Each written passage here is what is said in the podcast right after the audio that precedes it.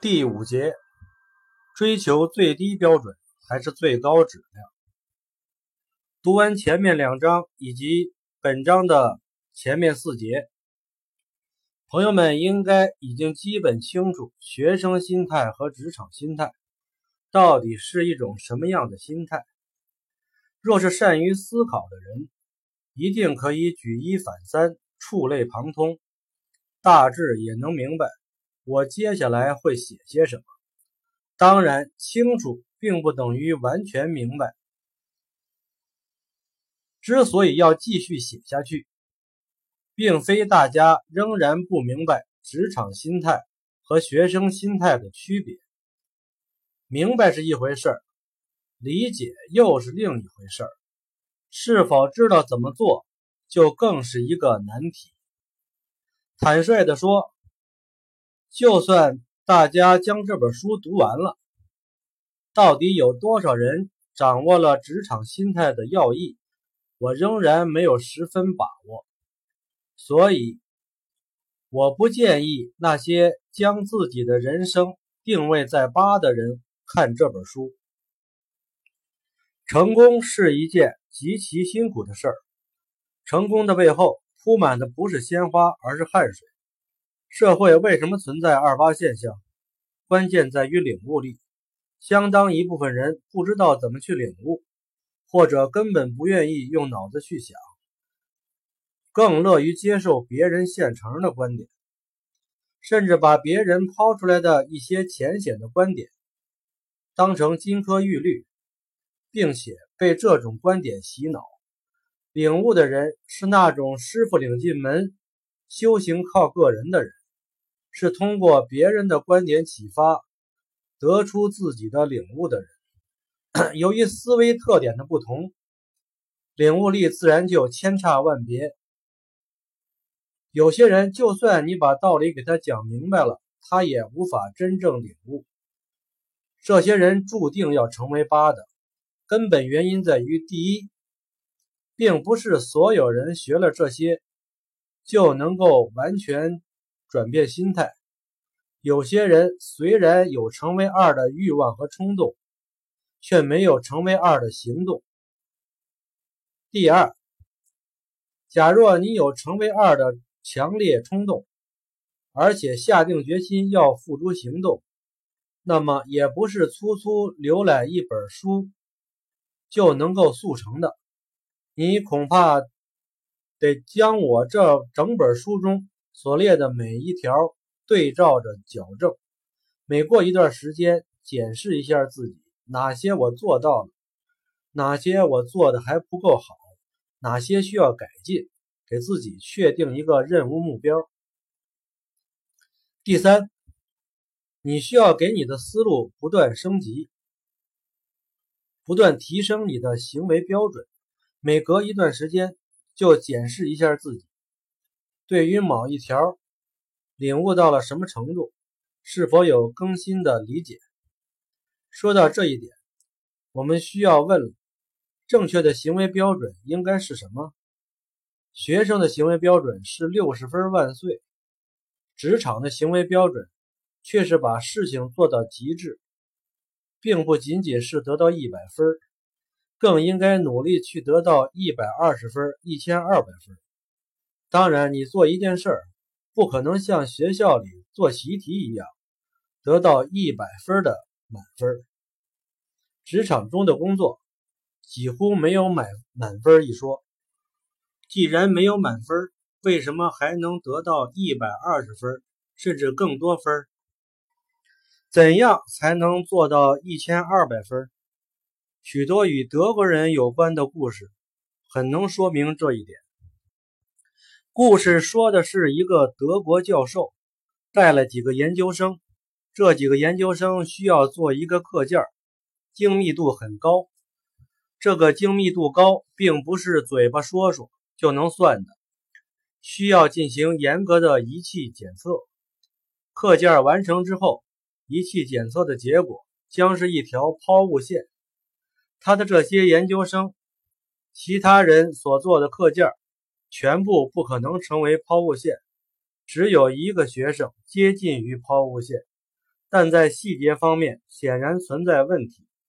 抛物线的线条并不流畅。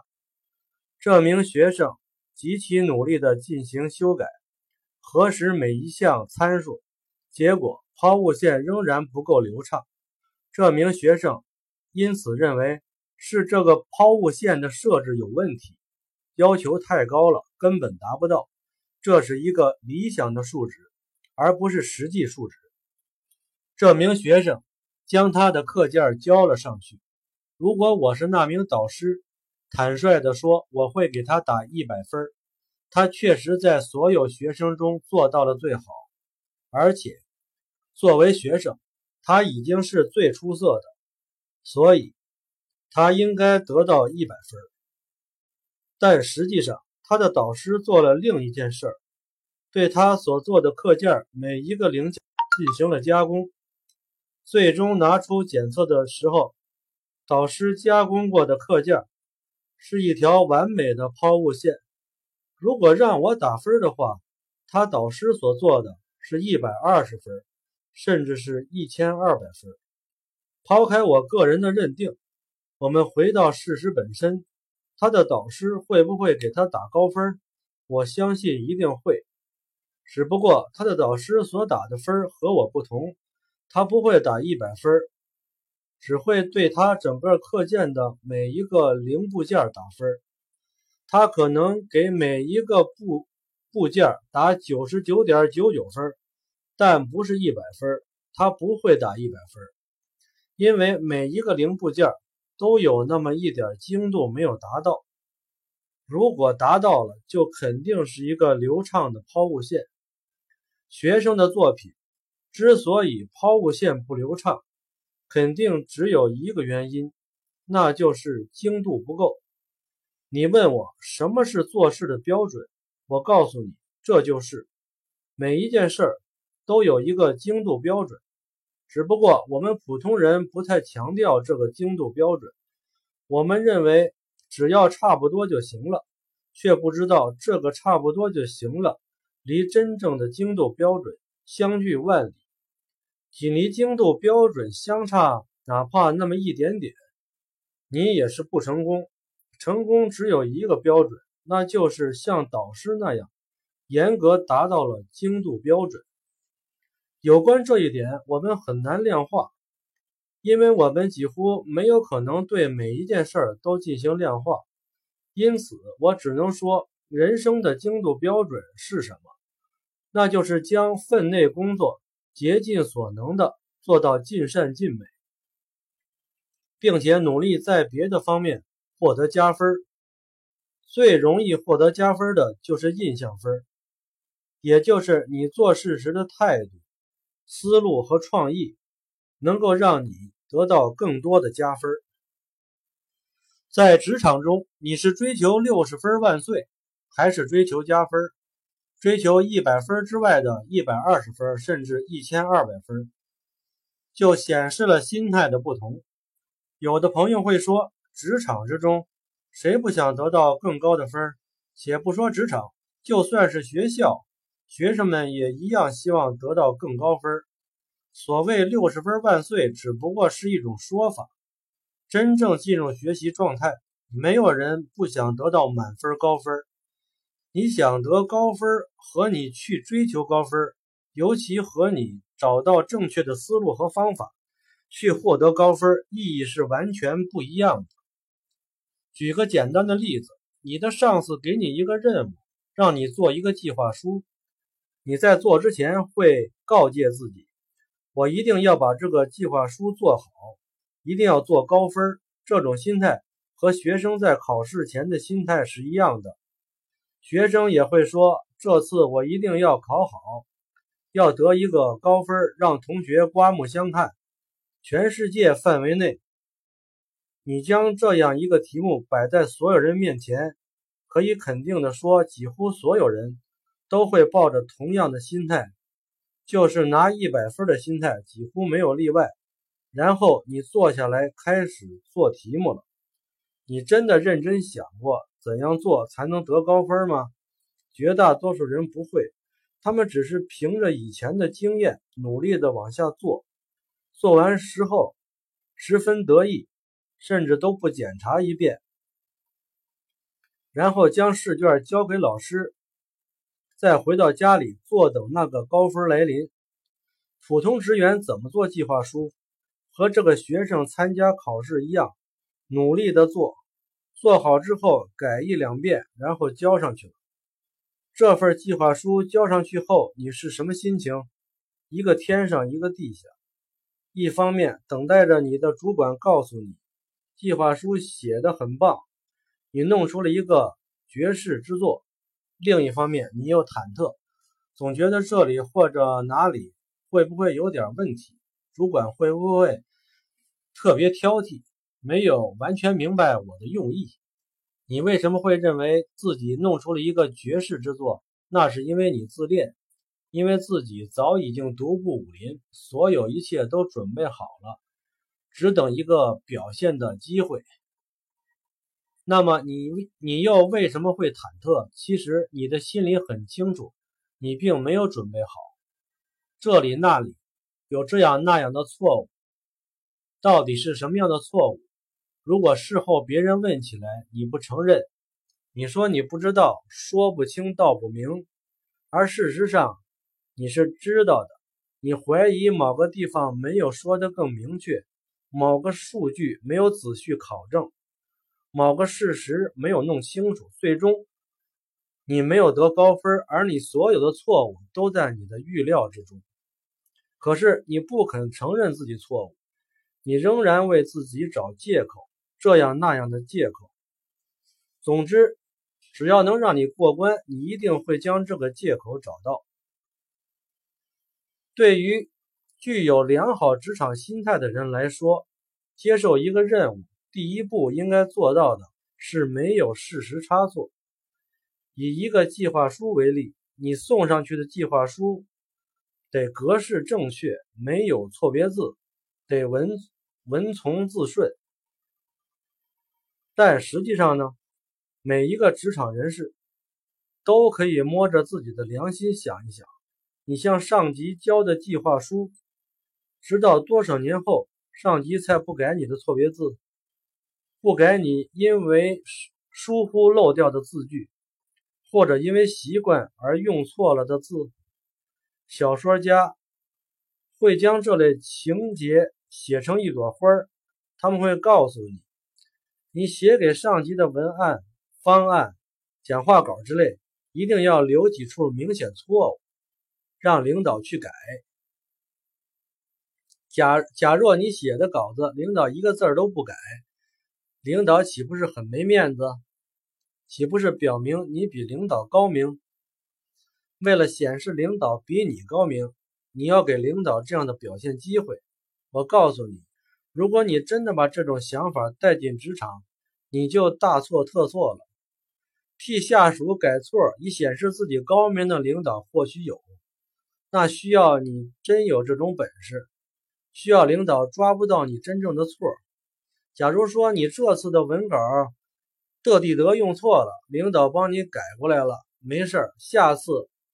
还是错的，领导又替你改了第三次，领导还在同样的问题上替你改错，你觉得领导会怎么想？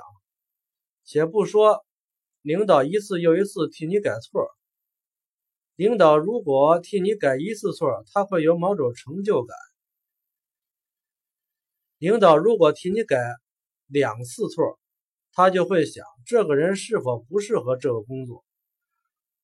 如果改三次，我告诉你，你在这个领导的心目中永远失去了某方面的能力。了解一个人的职场准备情况，不需要太多的事很可能就是这么一件小事很可能就是文案呢、请假条啊之类最简单的文字中几个错别字，就能让你露了马脚，就让你在领导心目中失去了很多机会。或许你是真的没有信心，那怎么办？很好办，领导让你做一份计划书，你做两份、三份，每一份尽可能有一些新颖的构思，要有亮点。当然，最基本的还在于一定不能有错别字。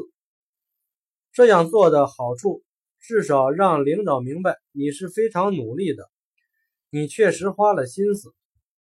让领导明白你是那个不服输的、令人敬畏的孩子。能力差一点不要紧，勤能补拙；经验少一点不要紧，只要让领导能够看到你有一颗时刻准备的心，就能获得大量的加分。职场心态是否准备好，在领导的眼里就是大姐，不是一时一事所能扭转的。所以，请切记一条：学生心态或许可以追求最低标准，在职场。一定要追求最高质量、最满意答卷哪怕是一件小到不能再小的事儿，都能做到极致。如果我们仔细观察一下，就会发现身边有很多把极小的事儿做到极致的人。这类人从事办公室工作尤其多，而办公室工作的人又很容易被提拔。你做的再多，领导不能看到吗？绝对不会。领导一定会通过各种途径了解员工们在做什么，在想什么。有关这一点，我们可以举举个例子。大家耳耳熟能详电视剧《士兵突击》中许三多的故事。许三多不受连长喜欢，不是连长的原因，而是他自己的原因。他没有准备好，也没有做好，因为许三多在新兵连的成绩不好，被分到了一个边远的哨所，那里只有四个人，负责看管一个基地。其他战士一旦被分到了那里，便在心理上认定自己被流放了，包括班长在内，都觉得自己在部队再没有希望了。可许三多不这么想。他或许并没有想过要在部队有一番怎样的作为，却在踏踏实实干事。终于有一天，人们发现这个人了不得，不声不响做了一件大事，把基地给修整了一遍，最终把团长都感动了。许三多做了什么？他还真没做什么惊天动地的事儿。他所做的事儿，用讲故事的方法讲出来都不会生动。可就是这么小事儿，比如他坚持每天叠被子，坚持每天出操，坚持训练，坚持修操场，全都是小事儿。他不断在说，人生就是要做有意义的事儿，做有意义的事儿就是好好活着。是他所做的事儿有意义，感动了团队，还是别的？在他的心态，是他将哪怕一件小事儿。也要做到极致的心态，不仅仅是感动了人，是震撼了人。为什么能震撼人？很简单，这种人在日常生活当中太少，只有二甚至更少。其余的，我们能够常常看到的是八。再讲一个外军的故事。外军大学毕业后，有过几年的从业经历。干过很多单位，很多职业，后来去读研究生，大约三十岁左右，研究生毕业，进入一家报社的子报试用，试用期过了一个月，他所在记者部主任始终不肯表态，既不表明录用他，也没有让他离开，所以他还在那里当实习记者。也就是这个时候，他接到了一个任务，随同广告部主任去采访一个企业家。明天早晨几点？我们在报社门口碰头，我带你去。如果是其他采访，部主任是不必随同的。可这种采访特别，部主任如果不出面，记者可能糊弄一下。随便弄篇稿子出来，最终或许考虑广告收益方面的原因，编辑部在广告部的寒暄之下还是发出来了。可发出来的稿子，广告部不满意，采访对象更不满意，最终能不能拿到广告是个未知数。广告部主任随同采访，对答过程中，他能引导提问，加上部主任在场，记者也不好太过敷衍，最终出来的稿子质量会高一些。在此，请大家注意一下广告部主任下达任务的命令，这是典型的职场命令。而不是学校老师下达课外作业。老师下达课外作业会详细说明你要准备些什么，要怎么思考，最终规定格式是什么。可职场下达任务命令通常都比较简略，甚至含糊。许多命令之外的事儿，需要接受命令者自己凭经验把握。这个职场命令。只把握了几个要点：工作对象、工作时间、工作地点，没有告诉你进行这项工作的程序，也没有告诉你要做哪些前期准备。普通人最容易犯的错误，或者持有学生心态的人接受的信息就是工作对象、工作时间和工作地点，只要在规定时间内到达。然后一切都由部主任领头，自己只是协助而已。到了工作现场，按照惯例提几个问题，做一番记录，回来再按照新闻写作格式写一篇消息，交差了。这样做有问题没有？没有。广告部主任哑口无言，因为你一切按程序做了，就算广告部主任不满意。最多也就是说你的能力有欠缺。换句话说，如果你持有职场心态，这件事儿应该怎么做？外军提供了最好的范例。外军随着随身带着笔记本，广告部主任向他下达任务的时候，他做了记录，详细写明了被采访企业的名称、被采访对象的姓名。回家后。他并不是像其他记者那样将此事扔在一边，单等第二天早晨和主任一起出发采访，而是开始做准备工作。首先，他上网查阅了这家企业以及这名企业家的情况，对企业和企业家进行了全面了解。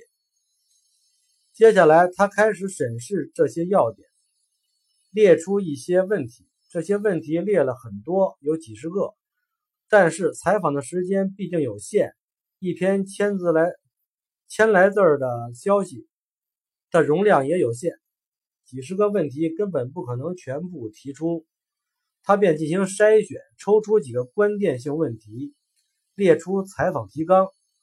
他列这个采访提纲的时候，其实已经明白了这篇文章怎么写，找到了文眼清晰的主题。换句话说，即使他不进行这次采访，也已经大致成文了。之所以要采访，主要有两个原因：一是增加新闻现场感；二是所有素材由被采访对象亲口说出，增加新闻可信度。不仅如此，外军还做了其他一些准备，比如说笔记本、笔、采访机、照相机等。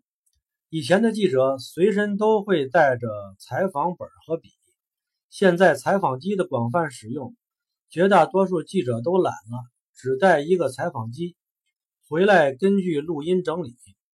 但录音会有有些问题，比如说采访对象讲话抑扬顿挫，有些话录得不清楚，事后回想怎么都想不起来，又不好打电话再去问采访对象。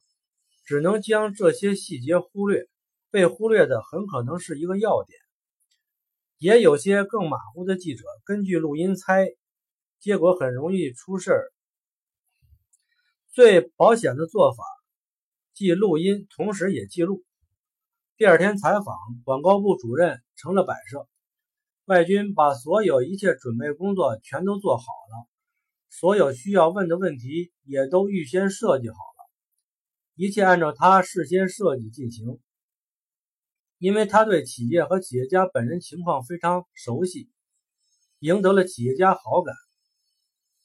这位企业家从此和他成了很好的朋友。事后，这位广告部主任到处对人说：“这个人是个人才，将来必有大发展。”显然，仅仅一件事儿，外军为自己捞到了巨大的加分，不仅仅是十分、二十分。恐怕是一百分、一千分。有一次，我和这位广告部主任聊天，谈到人才的运用，他又把这件事拿出来说。我的第一判断是，根本不需要考核此人的新闻写的怎么样，仅仅他这种良好的职场心态，就根本不应该让他参与试用，完全可以直接录用，甚至重用。为什么不需要考核新闻写作业务？道理很简单，一个如此用心的人，他的业务差不到哪里去。就算他的业务能力暂时还有不足，因为他全心投入、细致周到的努力，假以时日，一定会有长足进步。也就是说，业务能力是可以培养的，只要心态对了，业务上的进步就一定会很快。